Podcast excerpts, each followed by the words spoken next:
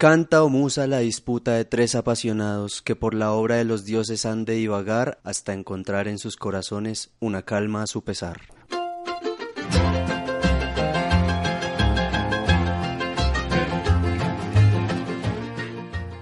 Bueno, la película de la cual vamos a hablar hoy es de Brother, Where Thou? O en español se llamó Hermano, ¿dónde estás? Y una cosa muy curiosa con la que abre la película es que esto está basado en la Odisea. Sí, una inspiración. Y la película reza en su inicio, canta o musa. eh, Es como las hazañas de un hombre... mm, No me acuerdo bien. Es básicamente el, el- es el mismo epígrafe de la Odisea. Pierce. Hola. El verso reza algo así. Oh Musa. Canta en mí y a través de mí. Narra la historia de ese hombre diestro en todas las artes de la contienda. Un vagabundo agobiado durante años enteros. Bueno, antes que nada voy a saludarlos a ustedes. Eh, hoy tenemos una nueva persona acá en la cabina de grabación. Eh, a Hoy no está Laura Leuro. Lamentablemente no pudo asistir porque murió. No. Estoy acá con Nicolás. Y el personaje que está hoy en reemplazo de Laura Leuro es casi tan bello como ella. y Es Alejandro. Hola Alejo. Hola Corso, ¿cómo estás? Mucho gusto, muchas gracias por haberme invitado al, al programa, al podcast de hoy. Eh, recuerden que nuestras redes sociales son Cinegogo Oficial en, casi todas las redes. En todo. Y estamos en iBox, Castbox, eh, SoundCloud, Spotify y Google Podcast ahora.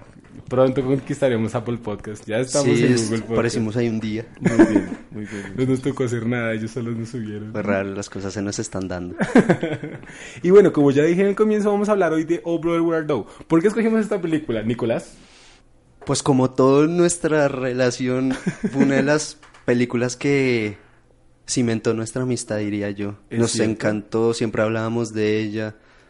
Y, no sé, siempre nos da tema para hablar y entonces dijimos, pues, mostremos este amor que tenemos por esta película al- a, los que nos escuchan. Y es chévere porque uno, cuando uno, digamos, entra a ver cine, uno conoce lo básico, ¿no? Entonces uno, bueno, quizás un Tarantino, quizás un eh, George Lucas, un Steven Spielberg. Pero cuando uno se mete un poquito más va conociendo otros autores. Entonces, por ejemplo, uno llega eventualmente a ellos, a los Cohen. Sí, esos son vitales. y los Cohen son autores de grandes películas, ganadores de premio Oscar ya dos veces, creo. Ganaron mejor guion original por Fargo. Por Fargo y, película. mejor película por eh, Eh, No Country for Old Men. Sí, sin lugar para los débiles. Realmente tienen cuatro premios Oscar en cuatro categorías distintas. Mejor película, mejor director, mejor guion adaptado y mejor guion original. Pero ellos son como Woody Allen. Sacan película cada año, cada dos años más o menos, y son unas buenas, unas malas, unas olvidadas. Pero hasta las malas son increíbles. Igual que Woody Allen. No, con Wii no sabría decirlo. Yo hace pero- poco leía una, una- un artículo que decía que, que Woody Allen saca una película cada uno o dos años, pero que la más mala al menos es decente. Difícil. ¿Los Cohen cuántas tienen? Los Cohen deben tener... Ma- no más de 10. Pierce. Yo creo que tienen más de 10, pero bueno. Pierce. Como directores tienen 18 películas, en su mayoría también producidas por ellos. Eh, la cosa es que los Cohen se consagraron en gran parte por Fargo. Fargo es del 96. 96. Pero también tienen otras películas que después lo hicieron famosos. Eventualmente llegaron a Country for Old Men. También hicieron, por ejemplo, ¿Qué me sé después de leerse? El Gran Lebowski. Eh, de- el Gran Lebowski, que es como su obra maestra y Pues la más de culto que tienen. Esa podría ejemplificarse como una película que al comienzo no le fue muy bien, pero a través de los años se ha, se ha manifestado como una gran película. Incluso se formó un, un culto alrededor de la película. Y ellos formaron un crew para trabajar. Ujú, cierto. Ah, el director de fotografía lo habían utilizado ya cinco veces. Sí, pues en Fargo ya había estado al menos eh, Roger Dickens. Y ya esta era la quinta película con los hermanos Cohen. Y la cosa es que estos tipos tienen unas historias que... Curiosas. Ah, también eh, ellos empezaron con Racing Arizona. De hecho, la primera película se llama Blood Simple, que es un, ah, sí, sí, sí. un neo-noir curioso. Yo la vi hace relativamente poco. Interesante, un buen comienzo, diría yo. un- como intentar agarrar una historia interesante. Pero después de eso se fueron como por unas historias mucho más curiosas, diversas. Racing Arizona es una película muy eh, no, creativa. O sea, es... Y eso es algo que va a caracterizar las historias de estos tipos. Son creativos. Uy, sí. Sacan unas historias de la nada. Por ejemplo, la de que me sé después de leerse. Todo lo que han trabajado con George Clooney por lo general es muy raro. Oiga, sí, está esta película del abogado, que es Eh, con que el abogado Catherine Catherine Zeta-Jones. Zeta-Jones. La película de la que hablan es El amor cuesta caro o crueldad intolerable de 2003. que tiene una escena fantástica que lo están grabando porque le está engañándola y después ella lo engaña a él y ella es una usurpadora y es, es un doble espía, triple espía y después siguen juntos Sí, porque se enamora. porque se enamora. Es, son historias muy, muy, Muy raras, pero por lo general funcionan porque estos tipos son berracos para hacer guion. Uy, Son maestros. Excelentes. Oiga, sí, es que si os más dictar una clase de, de escritura creativa. Y la cosa es que locura. Joel y e Ethan, eh, Ethan es el mayor, no, Joel es el mayor, le yo- lleva tres años a Ethan, Eh, ambos son nacidos en Mississippi. en Mississippi, pero entonces Ethan fue a estudiar cine en Nueva York y no, Joel fue a estudiar cine en Nueva York y Ethan estudió como filosofía. No sé si lo estoy confundiendo, pero sí uno estudió filosofía y otro cine y comenzaron a trabajar poquito a poquito en producción, está toda la vaina y después se lanzaron con su primera película y la gente los cogió de culto y se ganaron el público de una manera impresionante. Y esta película está dentro de esas que quizás usted vio pero no recuerda. Yo la- esta película la primera vez que la vi, la vi con mis hermanas y con mi papá que se sabe casi completa la canción de I'm a Man of Custom Sorrow y eso mi papá no canta en inglés. Lo que él puede hacer muy bien es que se sabe al menos por, por oído la letra. No creo que sepa qué dice, pero sabe por oído la letra. Como muchos. Y esta la daban mucho en televisión. Yo me acuerdo que yo la alcancé a ver en Universal, si no estoy La mal. el resto en una época. Yo siempre la me acuerdo por TNT o TBS, pero bueno. La historia es, como ya dijimos, basada en la Odisea. Y lo que tiene es que es la versión libre de la Odisea. Sí. Yo, yo quería, hablaba con Alejo ayer y le decía como, a uno le pueden meter los clásicos de varias maneras. Yo comencé a leer eh, como mitología griega y clásicos griegos, fue por un libro que se llamaba Por todos los dioses, que salió, salió en Torre Amarilla. Pero también, digamos, hay mucha gente que comenzó a leer clásicos por cosas como Percy Jackson y el ladrón del rayo, que es como coger en la modernidad las historias de las tragedias griegas y meterlas muy rebuscadas. Si ustedes ven la película de Percy Jackson. de Percy Jackson y el ladrón del rayo, la primera con la toda diosa poderosa Alexandra Dario, Ah, por ejemplo, cuando va donde los lotófagos, eh, cuando se enfrenta, por ejemplo, al hijo de Hermes, como que no se siente fluida esa versión moderna. Esa película no es moderna, no entra dentro de la modernidad porque la trama pasa en, 1800, en 1930, 1937. La, de- la depresión. en- después de la depresión. Y, pero igual mete todos los, como los puntos claves de la Odisea. Y es que a fin de cuentas la Odisea es simplemente un hombre que quiere volver a su esposa, que es Ulises, que así se llama nuestro protagonista. Y a su, y a su tierra, a su ciudad. A su ciudad, que acá lo vetan. sí, es cierto. Pero bueno, hablemos de los personajes. Comencemos con los personajes de la película. Tenemos a George Clooney como eh, Everett. Ulises Everett. que- Ulises Everett, que hace apología pues realmente al a protagonista Ulises, a de la Odiseo, si Odisea. a ustedes les gusta más leer la traducción griega. Eh, tenemos a Tim Blake Nelson que hace de Darnell. eh, Delmar. Del Del mar. mar. Delmar. Del mar es un personaje curiosísimo. Es bobo. Es muy Pero es bobo, pero es de buen corazón, me es parece. muy tierno, es el mejor de todos es de buen O corazón. sea, la pues. cosa es que él terminó en la cárcel por un crimen, obviamente tenía que robar unas cosas, pero él decía que lo justificaba diciendo que era dinero para comprar unas tierras, porque él dice Para salvar la granja. para salvar la granja de la familia, porque él dice un hombre sin tierras no es un hombre. No es un hombre. Pues y además a lo largo de la película él es súper amable, es muy buena gente, es un poquito bobo, pero es como eso de que la ignorancia es felicidad, él, él es muy relajado. Es lo que, lo que pasó en la escena cuando ellos están acostados en el piso con la fogata y le pregunta a George Clooney, ¿qué vas a hacer con tus 400 mil dólares? Y después de que todos dicen como sus ideas, él dice precisamente eso, que quiere salvar la granja de la familia. No se la quiere gastar para él, él realmente quiere trabajar. Sí. Y tenemos al otro personaje que es John Turturro, que hace de Pete. Pete, el que compite por el liderazgo del grupo Sí. en su Que gloriosa diálogo, aventura. el primer diálogo de Pete es como, bueno, ¿quién te escoge a ti como líder? Ese es el primer diálogo, sí. Exacto. Y acá el personaje de John Turturro es muy chévere porque es precisamente ese tipo que no le quiere hacer caso a nadie y tiene también como una tradición familiar muy chistosa porque van primero donde su, Su primo, de su primo que y, lo vende. y es un traidor y dice, llámese a mi padre, nunca confíes en un Jaguar. Hot Wallop", sí, Y luego, y se recrimina a, a Ulises por haberle robado un reloj, pero Es que están en constante pelea ambos. Eh, la película tiene varias cosas importantes. Una de esas es la historia de estos tipos supuestamente van a ir a buscar un tesoro que está enterrado en una tierra de Ulises, por por cual van a inundar la cual van a inundar el día 21. para electrificar. Y es el 17, tenemos que llegar allá en menos de cuatro días, pero estos tipos son reos.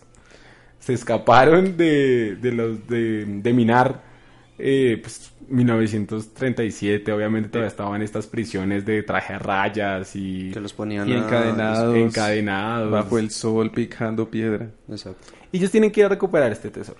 ¿Por qué? Porque Ulises, que es el más hablador de todos, que es un hombre de... La vía. Que de hecho, ¿por qué, porque entró a la, a la cárcel? Por, a- por ser abogado sin Licencia. sin licencia. Él él mantiene mucha confianza, es como muy simpático, pero el, el, el lenguaje, o sea, cómo se expresa es un- como alguien muy culto. O sea, una frase tan solo es como la unión de muchas palabras sacadas de un diccionario elaborado. Eh, eh, sí, es una persona con un lenguaje pomposo, bastante pretencioso, snob, como algunos de nosotros. Como todos podemos hacerlos acá, mis queridos. Como camaradas. corso. La cosa es que Everett, eh, como ya decían, es un personaje, es muy chévere, es muy agradable de escuchar, es muy versado en, en la labia, en la verborrea, y eh, siempre está preocupado por su peinado y por cumplir su misión. Tenemos a, los, a John Turturro, que es como, bueno, yo quiero plata. Sí, él quiere Sí, la plata. Yo quiero la plata. Y tenemos a, a, a Delmar, que Delmar simplemente quiere como... Que la verdad los está siguiendo. De hecho, en un, Exacto, momento, en sí. un momento él ni siquiera sabe para dónde va, simplemente está agradecido por estar con ellos dos. Exacto, Delmar no, no tiene como mucho, mucha intención realmente del tesoro, que es más como, bueno, estoy acompañado y no estoy en prisión. Porque él sí cometió el crimen. Sí.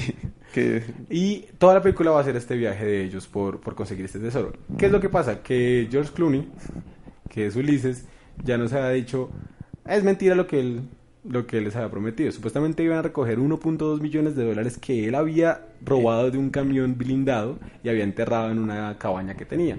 Pero todo es mentira y realmente la única excusa que él tenía para escaparse de prisión era llegar a donde la esposa para evitar que se casara el día 21. el día 21 Por eso tenían que escaparse antes. Sí. y volver con sus seis hijas. Seis hijas. Eh, y lo que él, él les dijo como me tocaba volarme con ustedes dos porque estábamos Pues encadenados. encadenados. No había otra opción. Y claro, la película tiene muchos homenajes al folclore norteamericano. Entonces, Entre esos la música. eh, entre esos, parte fundamental la música. La película abre con, primero la frase que ya dijimos de la Odisea, y además con un montón de reos picando piedra cantando. La película nos va a mostrar toda la música vieja, clásica, y a, a- a los tres prisioneros tratando de escapar. Digamos que hay, hay varios puntos de la película que a mí me gustaría tocar, que me parecen chéveres. La primera es la comparación con la Odisea. A ver, ¿cómo, ¿cómo se da la Odisea realmente dentro de la película? Es más que todo como pequeños homenajes, como yo decía. No es como Percy Jackson que la trama gira principalmente frente a, representar un clásico de una etapa moderna, sino hace pequeños gags, por así decirlo. Entonces, bueno, cuando ellos van a comenzar su aventura, aparece un viejo ciego que les dice, ustedes van a conseguir un gran tesoro, No es pero el que no el que están están buscando. buscando. Y van a ver una vaca en un techo. Sí. Eh, ese, ese viejo, eh, el viejo ciego, que es también un arquetipo dentro de la, Odisea. de, de- dentro de la literatura clásica en general, es la representación de Tiresias, que es el que Homero va a buscar hasta el, El Hades. el Hades para El poder, Hades, sí. poder que le cuente, le cuente que depara su futuro. Eh, también, por ejemplo, está mm, cuando El cíclope. el cíclope, que en la Odisea, en la Odisea el cíclope es Polifemo, que es hijo de Poseidón, y que lo dejan ciego y él mata a gran parte de los soldados de, de Odiseo. Acá el personaje es de John Goodman. Que es como un vendedor de... es un vendedor es, de es un... Y que, de hecho, cuando Ulises lo. Ulises lo conoce, le dice como, oh, veo que también es versado en la labia. Sí, exacto. Y luego, pues también un miembro del Ku Klux Klan. Ah, bueno, eso es Sí, otra cosa, claro. es que es lo chévere, o sea, como que coge toda la época. Sí, son pequeños homenajes in- insertados en un contexto. Eh, por ejemplo, también vamos a ver, bueno, ahorita más adelante hablamos de la parte de la música y un poco también del folclore de la música que meten dentro de, dentro de esta película. Eh, también están, por ejemplo, las sirenas, Claro. que son es una mezcla entre sirena y también la parte de la odisea de Circe. Porque entonces las sirenas encantan a los hombres, porque de hecho están en el carro con el motor encendido Y Pete y Están andando y Pete los hace y Pete lo escucha, es como que, no, esperen, esperen, esperen, y se baja hasta donde las sirenas. Incluso mientras van caminando, eh, Ulises, eh, Delmar, le dice qué pasó y por qué está así. Y Ulises le dice, como que le dio la picazón, necesita calmarla. Y se encuentran estas viejas que son divinas y ellos los... Están cantando. Los- están cantando una canción. Eh, go to sleep, little Eh, baby. Una canción de esa que dura 10 horas. Eh, Sí, hay una versión de 10 horas. Y este, las canciones de este- esta película ganaron Grammy. Especialmente volvieron- por Constant Sorrow. Eh, Pero el disco en, en sí también ganó. es muy buen disco. El álbum. Tiene una composición increíble. Por ejemplo, está... mm, Pues el, el sheriff en sí vendría a ser un poco Poseidón, ¿no? Porque, Porque ese- Poseidón es el que estaba el que el- buscando la forma de, de evitar que- de evitar que Odiseo llegara porque estaba bravo porque no le dio un sacrificio. Exacto. Pero pues aquí es más como... Además porque hay un contraste porque en esta película no solo es un poquito la visita, también un poquito de... El folclore americano, las historias, pues está... Todavía no lo de Tommy no, Johnson. no, no, de Tommy Johnson. Pero pues es que la descripción de Tommy de- habla de un diablo y el y la descripción viene a ser él. Entonces ahí es la cosa. Eh, lo que habla Nicolás, por ejemplo, eh, es muy chévere, ya entramos un poco al folclore norteamericano. Ellos se encuentran en un momento, ellos encuentran varios personajes que realmente fueron alguien en la historia norteamericana de esa época. Uno de ellos es Tommy Johnson. Tommy Johnson, si ustedes lo buscan en Wikipedia, literalmente existió. Fue un músico de blues. Pero su personaje está basado en Robert Johnson, que es el arquetipo del, del pacto diabólico.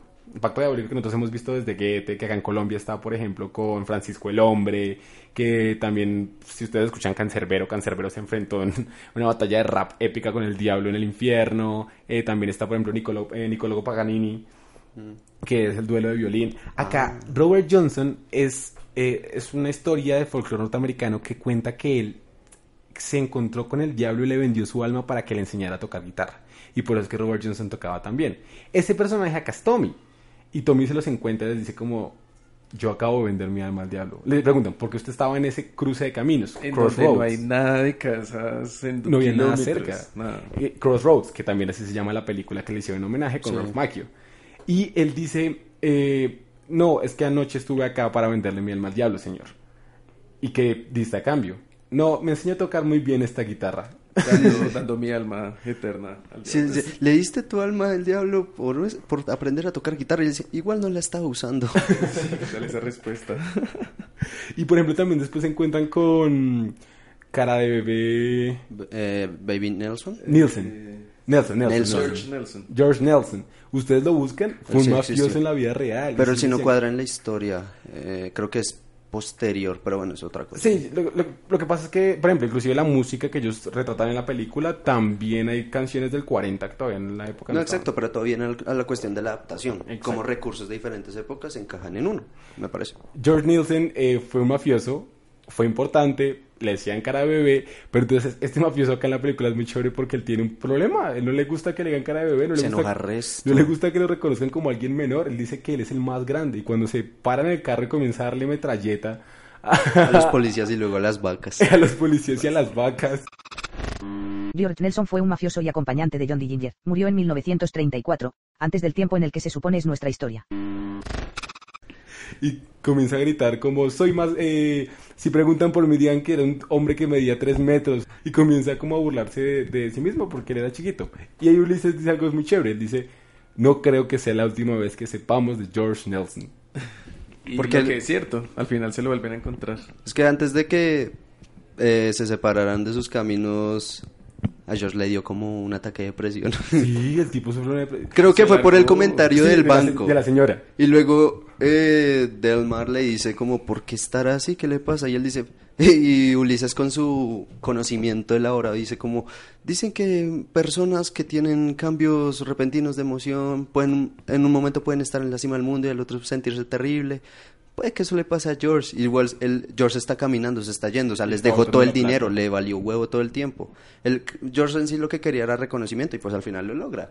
O sea, se va a morir, pero pues lo logró. Eh, digamos a mí lo que me gusta de George es cuando vuelve a aparecer que es como toda esta multitud de gente Detrás de él. detrás de él como mátenlo y él como sí Esto es- lo logré, por fin me Pero, reconocen. soy alguien Y tiene su bandita de violina y música campirana de fondo. Está feliz.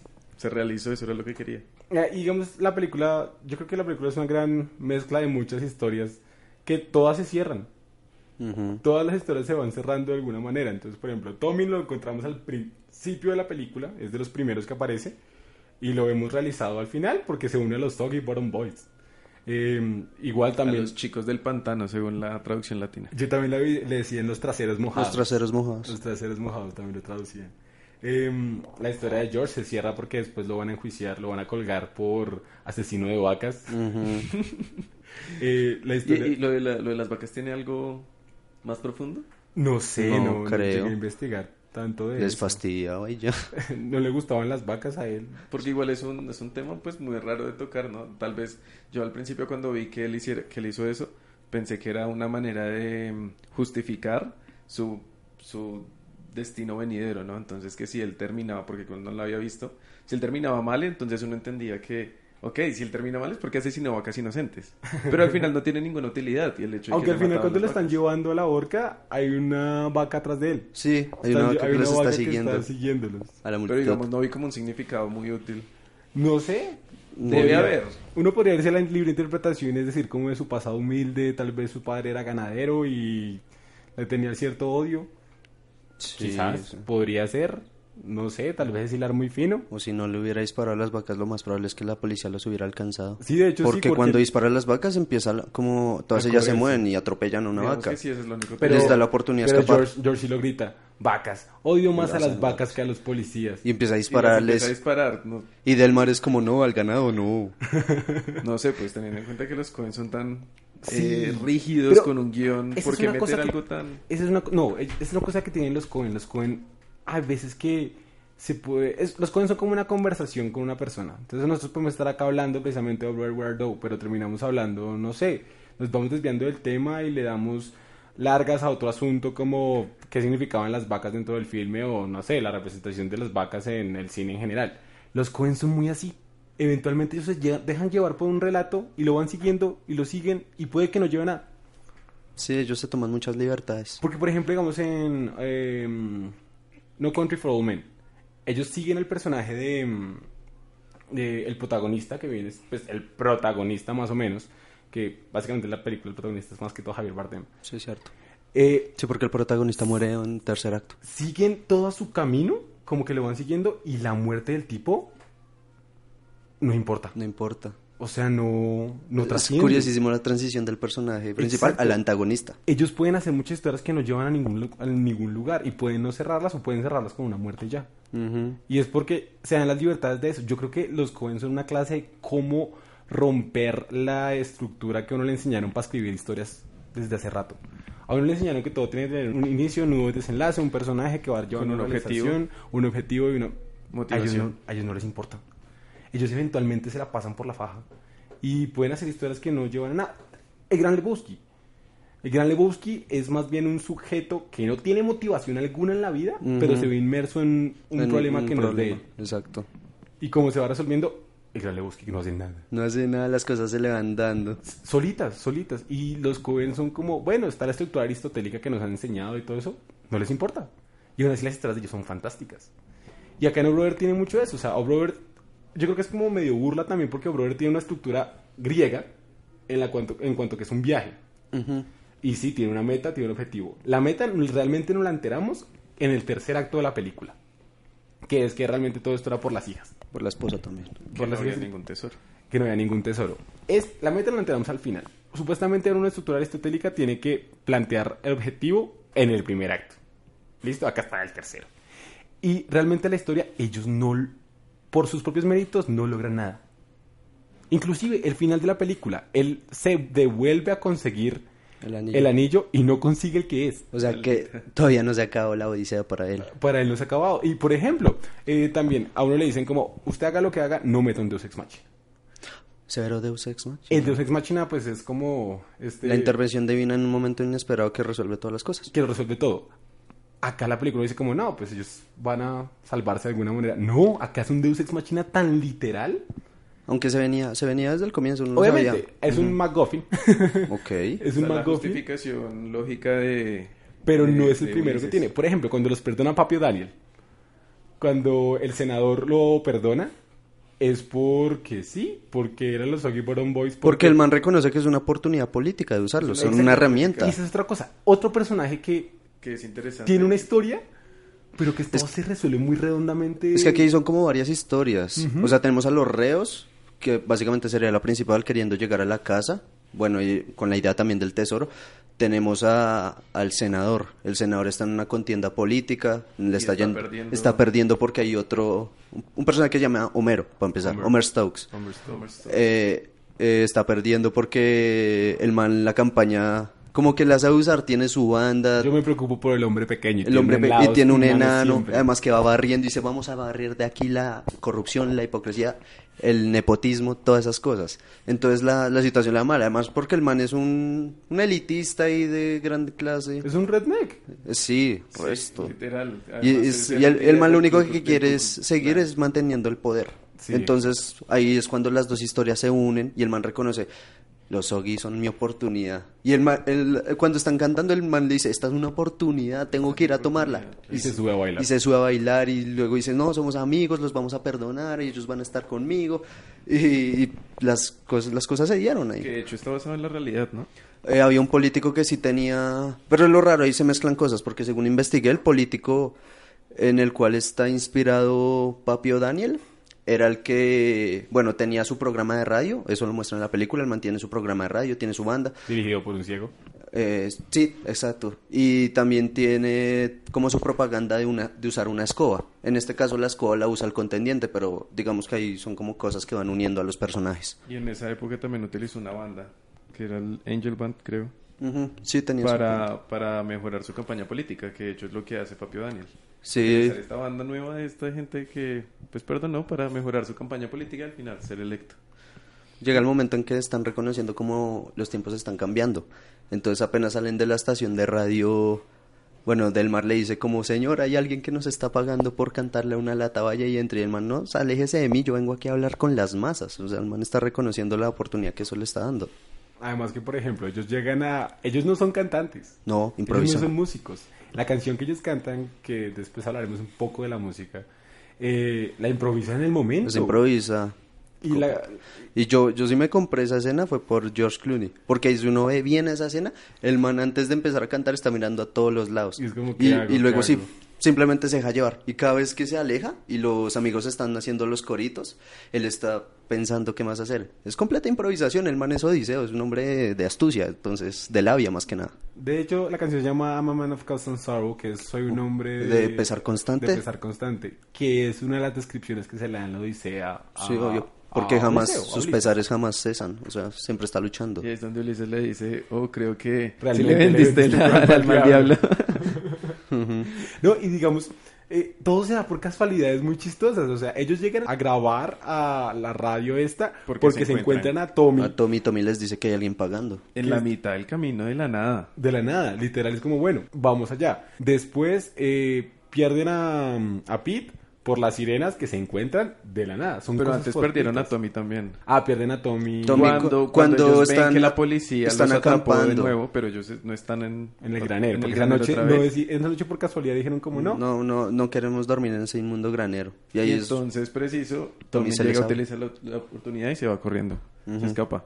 Y ahí lo pierden. No sabemos de él hasta después. Y por ejemplo, cuando volvemos a ver a Tommy, que a Tommy lo van a sacrificar, lo van a colgar en los del Ku Klux Klan, cuando están haciendo la quema de cruces, también es por casualidad, como que estaban peleando todos, de hecho está, era como un medio clímax porque se acaban de enterar de que todo lo que dijo Ulises era mentira, que no había un millón y un, mill- eh, un millón, 1.2 1.2 millones, millones de de dólares, no había nada de eso, y les reconoce, y estaban a punto de pelearse cuando ven que hay unas cruces quemándose, es como que literalmente voltean la cabeza, y es como, oh, miren, van a mirar qué oh, es. miren, es Tommy. Las cosas siempre... Es que me recuerda mucho como a la estructura clásica en ese sentido, porque muchas de esas cosas son como intervención divina. Son como-. Obviamente son pruebas. Entonces para mí sí sirven como... Hay que recordar que estamos hablando de una comedia, ¿no? Entonces, Exacto. claro, las circunstancias también tienen que ser muy cómicas, como por ejemplo en la primera escena cuando lo- no, la primera escena no, la primera vez que los coge la policía, que Ulises lo único que dice, "Oh diablos, estamos en aprietos." Y Oh, les lanzan eh, el fuego. oh diablos, estamos en aprietos, lo repite como cinco veces, no dice nada más, solo dice eso mientras todos están Y esa pensando escena es hacer. increíble, a mí me encanta. Eso es muy buena comedia, está muy bien hecha. Por ejemplo, eh, el personaje de Pete, cómo se pone a gritarles como, nunca nos atraparán, sabía que eras un maldito... Ah, no, no, primero Ulises le dice como, tu primo nos entregó bien, claro que no, mi primo nunca haría eso. Es mi pariente. Es mi pariente. Y el primo por allá. Y el primo, lo siento, es que estamos en una época Lo siento, difícil. soy tu pariente, pero igual tenía que hacerlo. Estamos en la... Está esa cosa de la depresión y... y entonces ah, ahí es cuando Pete como que se encabrona y es como, maldita sea, sabía que no había confiado en alguien como tú y comienza a lanzarles cosas y después el hijo del pariente es el que lo salva. Exacto, en un acto heroico. en el carro se le mete en el granero, es como caminen, yo también quiero, porque entonces el, el primo llega y dice, eh, no, es que la esposa de, mi esposa, la mamá del niño, es... Eh, L-A-R-G-O. Se, la, se largó. Y luego el chino lo rescata y dice, "R- rápido vengan, yo me L-A-R-G-O. Chinito no es tan bobo, El bro. chino- y ellos Y le después roban el roban carro. Y luego lo abandonan. Son unos Y desgraciados. sí, demasiado. O sea, realmente ellos no son... O sea, al menos George Clooney de la película no es buena persona. No, No. De, hecho, de hecho, muchos críticos, o pues no sé, lo que leíamos era que no había una intervención divina a favor de ellos precisamente por eso. Uno, él no creía en la intervención divina. El y man se burlaba de ellos en cada Y momento. segundo, no hace nada para ganársela. Realmente es muy eh, egoísta. Sí, es que la cosa es que Ulises, digamos, es, es el hombre inteligente y culto, entonces deja de lado como la creencia de, de que puede existir algo que los ayude. Y por ejemplo, él se burla de Él eso. se burla de ellos cuando aceptan el bautismo y le dice, ah, los ignorantes aceptan este tipo de cosas. Es solo hasta el final cuando literal ya tiene la muerte al lado que el man dice, he sido un hombre tonto, por favor ayúdeme. Y es la intervención. Lo salvan. Y Lo sa- lo salvan y apenas él está, están ¿Está en el lago nadando, él dice como, nos salvamos y dice, deja de ser bobo del mar, ya sabíamos que iban a inundar la eh, el valle, o sea, esto iba a pasar. Y el, el man, pero te estaba rezando, y dice, "Ah, en cualquier momento un hombre en, en peligro puede acceder a rezar. Eh, o sea, ni siquiera acepta sus, sus equivocaciones ni nada, el man sigue siendo como esa personalidad pedante. Yo creo que este es un punto claro de cómo eh, es el éxito de los Cohen al retratar una historia tan clásica y tan mitológica en la actualidad, dándole ese toque de lógica y de apartarse del, del mito. Como que, que chévere. quien lo hace, eso es lo hace. Ulises. Porque si miramos el resto no. El personaje de Ulises en la Odisea, Ulises era consciente de los dioses, pero tampoco les tenía ese respeto que se les merecía, digamos. Por ejemplo, Ulises, todo el conflicto de Ulises en la Odisea comienza porque no, sa- no da un sacrificio. Nos da un sacrificio. Exacto, porque como que no respeta a los dioses. Acá Ulises de nuestra película es lo mismo. Él no respeta a los dioses. Él ni siquiera cree en ellos. Pero también se salen por unas cosas, porque el Ulises de la Odisea, bueno, es leal. Es leal, es, diga- es fuerte, evidentemente. El Ulises de esta es. Él no es leal para nada, él simplemente quiere lograr su objetivo. Sí, es cierto. El Ulises de acá sacrificaría a todo su equipo por lograrlo. O sea, el Ulises griego es Mm. como lo vemos en las estatuas, un Adonis. O sea, es perfecto en todos los sentidos, es inteligente, es Recordemos fuerte. que él hizo que ganara, la guerra La contra guerra de Troya, exacto. Este Ulises lo, lo, lo único que tiene es mucha labia. Es, el man tiene facilidad para comunicar las Y aún cosas. así es medio tonto. Es carismático, exacto. Y aún así es medio tonto porque no es completamente listo. Como cuando encontramos a Polifemo, que es John Goodman, y Polifemo literalmente le mete un, Sí. un palazo en la cara a Delmar. Adel Mariel, ¿qué estás haciendo? Y, él- Sigue sin entender que los van a robar. y espera a que le peguen en la cara. Igual se en la queda en, la en el piso. Sí, está todo en esa escena.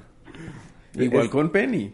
Penélope, que también hace referencia a la, Ah, bueno, Penélope, a la que es la esposa de enamorada. Esa es otra la cosa, Odisea. Penélope. Ella es una miércoles de persona, o sea, Es es, terrible. La Es Penélope en la lo Odisea dejó es- por un man que estaba mejor económicamente y una vez ve que Ulises tiene éxito con su banda, ya, pum, volvió con él mágicamente. igual le pide el anillo y cuando trae el anillo que no es, igual lo manda. Pero hay una cosa ahí que yo entro a defender un poco al personaje de Penélope. Ella como que... Entendamos el contexto de la época. Digamos que el feminismo no existía. Digamos como que la mujer en esa época buscaba era una estabilidad económica, socioeconómica más que todo. Su esposo se había ido preso y tenía seis niñas que mantener. Ella lo que estaba buscando era el bienestar de Telémaco, que en este caso Telémaco son seis niñas. ¿Sí? Que era el hijo de Ulises. Ella, por ejemplo, cuando le dice como no, mi esposo está muerto, ah, no es que lo diga como, como ya me casé con este, ya tengo este otro, sino que es como, pues sí, lo quiero y todo, pero no, no puedo estar con él porque no me va a dar estabilidad económica. Y igual, igual así, si la vieja podría estar muy bien con este otro tipo, que era el asesor de gobierno del, de Homero, de, Hom- De Homer Stokes. Homer Stokes, aún así cuando ve la oportunidad de volver con su esposo, con el que sí tuvo sus hijas y la quería, pues dejar a Homer Stokes en ese momento, mm, no sé, yo le noto cierto cariño, ¿no? Sí es una maldita, pero no tan tan maldita. igual cuando están en la tienda, eh, él llega y le dice como he venido por ti, por mis yo hijas. soy y- el pater family. Y, y ella, ella se le ve en la cara como que todavía lo quiere y Sí. todo. Sim- simplemente, sí, yo creo que es una cuestión como de que ella tiene que ver por, es que tiene un resto de hijas. Tienen seis hijas y las tienen amarraditas. las tiene todas. amarradas y todo. Pero pues, no sé, la, digamos la Penélope de la Odisea era, es el símbolo de, De la la, lealtad. de la lealtad, de la, la fidelidad. fidelidad, la paciencia. Ella esperó 20 años por, por, Por Ulises Ulises. o Odiseo, como quieran ya decirle. Aquí vemos una como que de libertad artística, o sea, una adaptación es la cuestión. O sea, aquí discutimos que aquí toman son referentes que mueven la trama, pero si hubiera sido completamente igual, no hubiera sido una adaptación. Una adaptación siempre ofrece algo nuevo, entonces. De hecho, de hecho hay una, una teoría, o pues no sé lo que leía, eh, es que en la última escena toman una libertad, porque cuando ellos se van a buscar el anillo, es una escena que no tiene nada que ver y no está nada ligada con la Odisea, con el cuento real. ¿Y eso qué, qué, qué sucede? Cuando este gobernador los perdona, ellos logran deshacerse de Homer Stokes, que básicamente hace como Homero, ¿no? Homer, Homero, que es el escritor. Entonces, según dicen, esta escena representa es la libertad que se toman los hermanos Cohen para crear algo nuevo a partir de todo lo que ya utilizaron de referencia. La muerte del autor. Y crean, exacto, la muerte del autor, que se deshacen de Homer Stokes, que se sale totalmente de la historia, queda muerto, y utilizan una nueva escena y ahí es donde empiezan a escribir su nueva parte. Yo, por ejemplo, me puse a pensar mucho en esa escena porque yo, yo, sí, yo sí soy entre- enteramente entregado a la estructura aristotélica para todo. Yo, yo amo esa estructura y creo que sí es cierto que el cine no será cine si no fuera por eso, de la poética. Y claro, uno puede ver como inicio un desenlace. Y yo me ponía a mirar como, bueno, esta escena que pertenece, supone que después del clímax viene ya el restablecimiento del orden. Está orden, caos, restablecimiento de orden, exacto, resolución. Yo como acá está todo solucionado, pero ese último acto es como un plus. La película pudo haber acabado ahí fácilmente. Sí, pero para mí Pero un final muy... cierra el arco del diablo.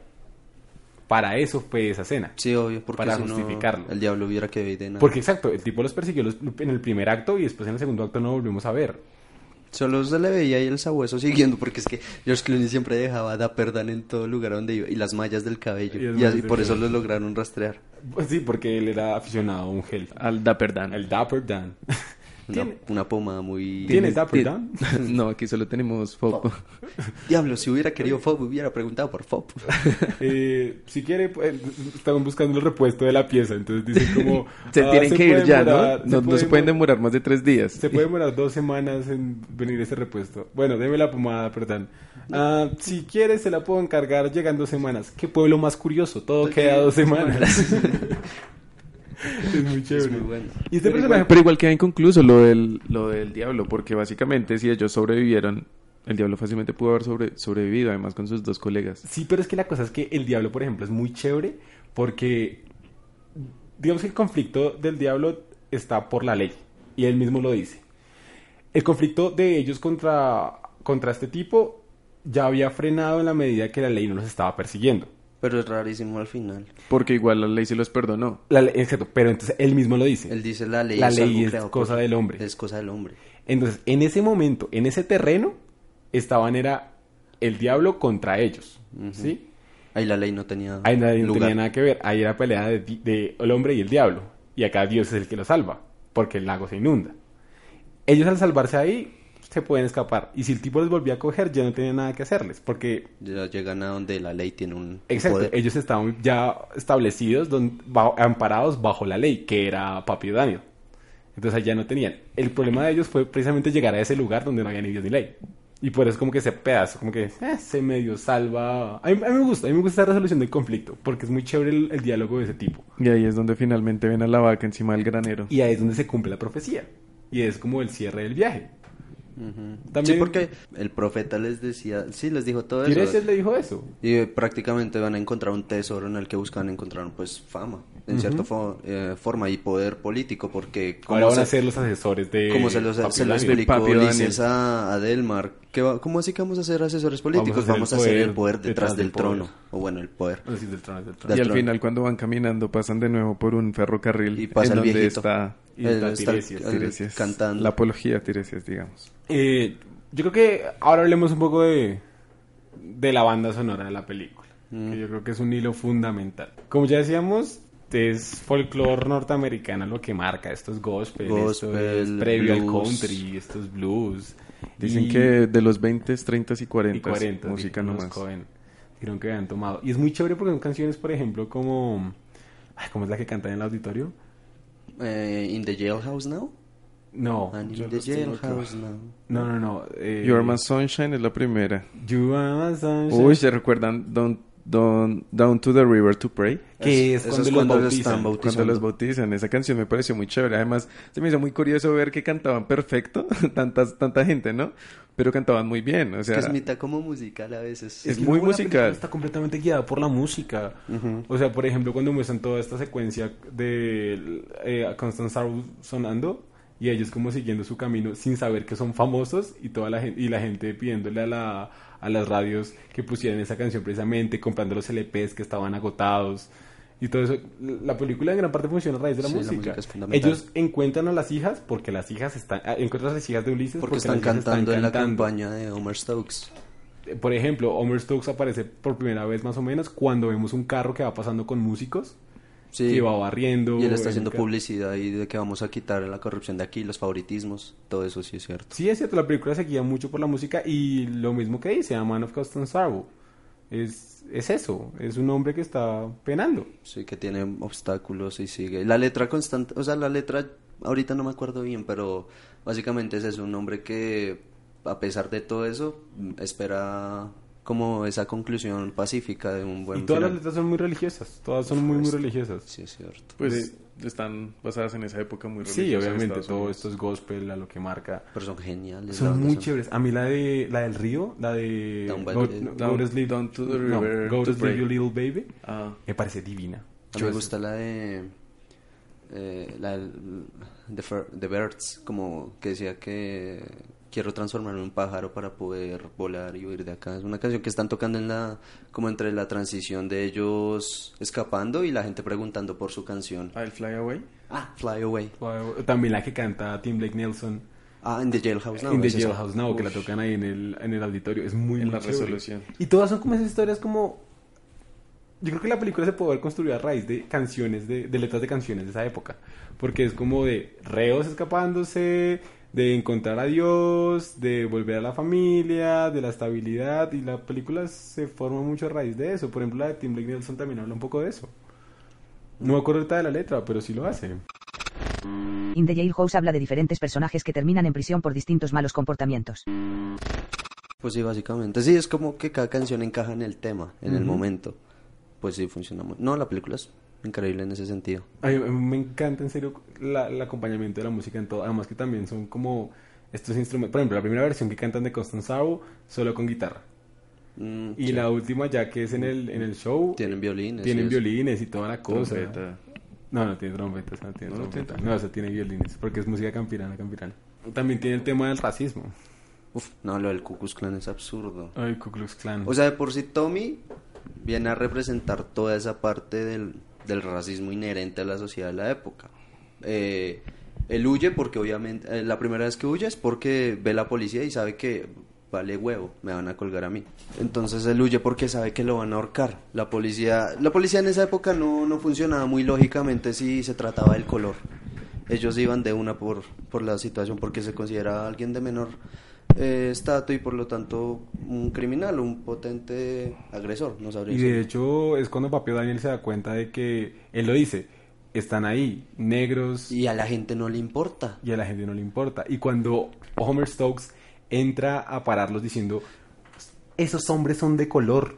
Son segregados, es, es como son mezcla, porque además cuando, cuando rescatan a Tommy, Tommy va a ser sacrificado, como ya dijo Corso, en una- un ritual Eh, del Cucus. Es que, ni siquiera, es que ni siquiera Homer es un miembro del Cucus, es un Imperial Wizard. Eso era un cargo... Un cargo alto. Ni el Es hijo líder, básicamente. Exacto. O sea, y, y lo que dicen, esa escena es muy buena. O sea, hacen el ritual, La formación la que formación, están bailando, están marchando, forman la cruz, se van separando, toda la cosa, en serio, una traición muy berraca esa cosa. Es Y absurdo. ahí volvemos a ver a este maldito personaje Polifemo. Polifemo que también hacía parte del Ku Klux Klan. aparte de Ku Klux Klan. Y es que la capucha solo tiene un ojo, además. Sí, el tipo era así, el tipo Y que es el que intenta desenmascararlos. Y cuando los ven todos untados de negro, Ah, porque es que Es cuando que se escapan... se escapan y se echan barro o bueno, algo para cubrirse en la noche. Y luego preciso llegan y dicen, Oh, Eh, son de color, ¿cómo los dejaron entrar? Sí, exacto. Y los y todo el mundo se lanza a atacarlos y ellos salen corriendo. Y es que Stock dice, ni siquiera son negros, son mestizos.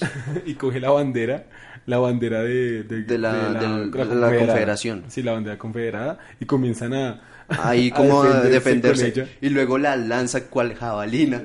Y la Polifemo atrapa, la atrapa de uno, pero luego eh, cortan los cables que están son- sosteniendo la gran cruz en llamas y esa sí le cae. Y ese, ese sí está muerto, o sea, Sí, sí, se murió. full muerto. Y cumple la norma. Ulises dejó ciego a, a Polifemo, Polifemo. y eventualmente le llora a Poseidón. Ah, cierto. Eh, Y a Homer Stokes precisamente es como el personaje racista, supuestamente representando el cambio. Porque él cuando está en el auditorio comienza a decir son negros, son segregados, Son mestizos, está mal. Y Y tengo es- es el un- dato de que ese hombre le vendió el alma al diablo. Y él dice, verán amigos, es que hago parte de un club secreto.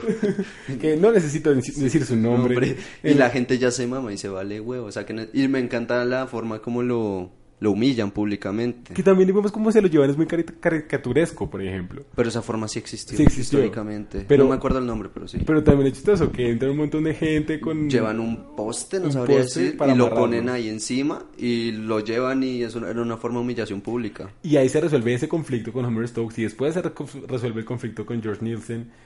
Se- En esa misma escena se les da el perdón a ellos por parte de Papio Daniel. Como que todo se resume Se muy resuelve rápido, pero igual la película es muy divertida y funcional.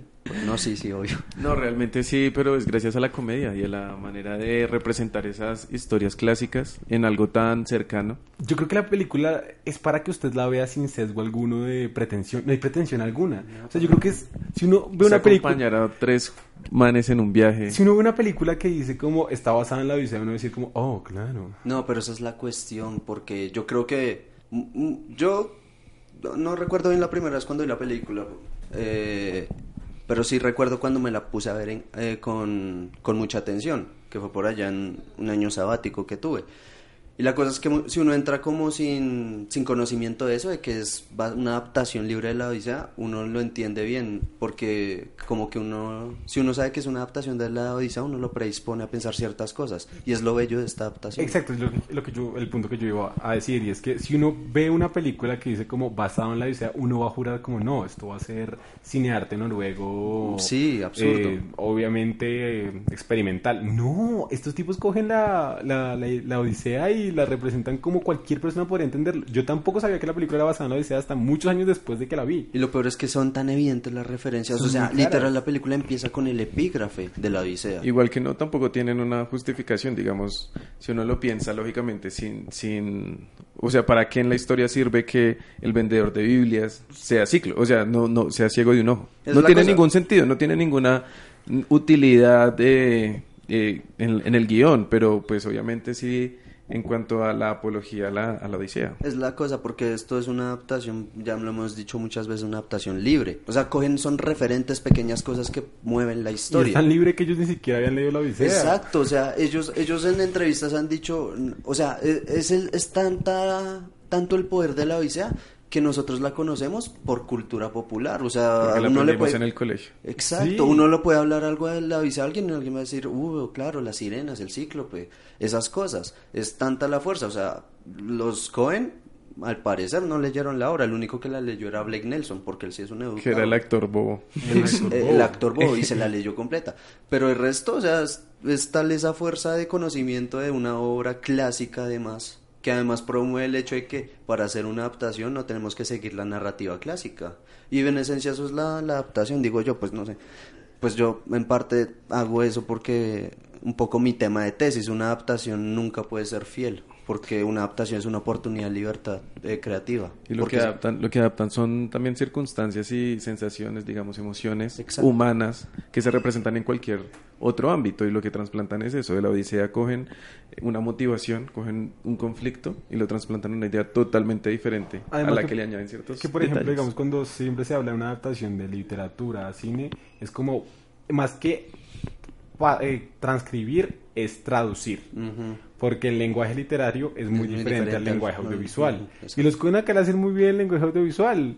Y es que utilizan precisamente esos recursos de literatura clásica para contar una historia divertida. O sea, lo que decía Alejo.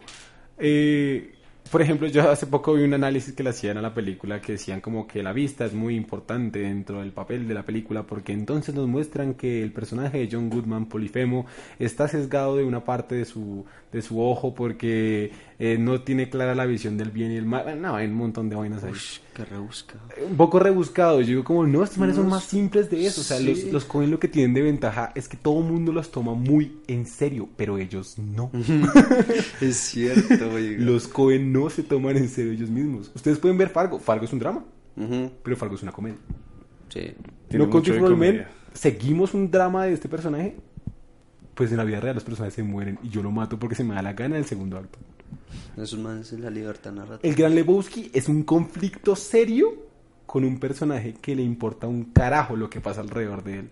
Es como el Gran Lebowski puede funcionar como una metáfora de los Coen en la medida que el conflicto del cual está metido el Gran Lebowski es el cine de culto y el cine pretencioso. Y los Coen son el Gran Lebowski. Porque son un, son casi niños escribiendo. Ellos hacen esto por amor. Ellos no lo están haciendo por premios o por plata, sino porque les gusta escribir y contar historias. Y eso se ve en las entrevistas, esa actitud Exacto. frente a las respuestas que dan. Eh, Los manes son súper cultos, o sea, son súper duros. Son Unos duros. Son muy, muy, muy bravos para todo lo que hacen. Pero, pues sí, entre, entre tonto es medio una chanza. O sea, son como, es como si a mí me dieran plata para grabar un- una película y yo me hago una que a mí me va a gustar. Que puede no ser la mejor, pero me va a gustar. Solo que ellos tienen la ventaja que todo lo que hacen es de calidad. Sí. Y, y ni Obvio se esfuerzan. Pero es que ellos no lo hacen con la intención de ser aclamados. Ya ellos no son un David Lynch, no son un Lars von Trier. Yo siempre le digo a Corso esto, pero yo creo que todos los proyectos de los Cohen nacen como una tarde en que están aburridos y quieren escribir algo. Y lo peor de todo es que tal vez no le dedican toda, todo el potencial y todo, pero terminan haciendo obras increíbles. Y luego cuando se ponen las pilas, terminan con películas como Sin lugar para los débiles. Que en sí es una locura, me parece muy siempre. ¿Y ya? No sé si ya... ¿En fin? ¿Algo más que quieran tocar? Sí, la fotografía. Ok, la fotografía. Voy a dar, voy a dar un dato pequeño, pues no sé, no, no sé si lo podemos ampliar tanto, pero digamos que eh, se me hizo muy interesante la historia que retrataban ellos sobre, sobre el look que querían en el, en el filme, ¿no? Porque ellos lo grabaron en verano, que una de las, de, los, de las complicaciones de la producción fue esa, que estaban a como 42 grados. Ujú. Y, y el hecho de grabar a esta, a, a esta temperatura y en ese lugar que era en Mississippi, en el mismo lugar donde sucede, es que los árboles eran todos muy verdes y había Sí. mucho Decía verde y muchos colores saturados. Tan verde como Irlanda. Y era algo que ellos no necesitaban. Ellos querían que fuera un desierto, que fuera muy desértico y, Muy western. y gracias a esa, gracias a, a esa decisión de querer eso muy desértico, fue que lograron ser la primera película editada, colorizada en digital en el año 2000. es lo que hablábamos de Roger Dickens. Que este tipo trabajó con ellos en Fargo y todo. Yo, la película, por ejemplo, últimamente me ha dado por, por trabajar color. No sé por qué. Me ha dado la pendejada.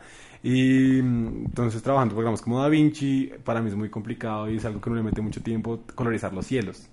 Y uno se ponía a mirar los cielos de esta película. Hay partes del cielo que son rosadas, partes del cielo que son azules, partes del cielo que son amarillas, hay cielos verdes. Y eso no se da en la naturaleza. Eso no es natural. Y yo decía como, ve, qué raro. Ya después que me puse a investigar la película me di cuenta que fue colorizada con, Digital. eh, en digital. Yo dije, claro, esta vaina no se podía dar ni por el No, putas. sí. Lo intentaron, pero no pudieron. Lo intentaron con dos sí dijeron, técnicas "No, re hagamos". locas. Y una era utilizar dos filmes al tiempo, o sea, grabar y que se plantara la imagen en dos filmes al tiempo y cada uno utilizaba o exponía mejor un color. El man lo intentó, hizo varias pruebas y no salía como ellos querían. Y lo intentó con otra técnica, ya, pero en la, mm, en la, en la, en el revelado del filme, con químicos y tampoco, tampoco lo logró, no era el look que querían, entonces les tocó finalmente buscar un computador y hágale, y fue la primera, Y además pega bien para la época, 2000 Ay, yo amo las películas de los 2000. para iniciar el nuevo milenio.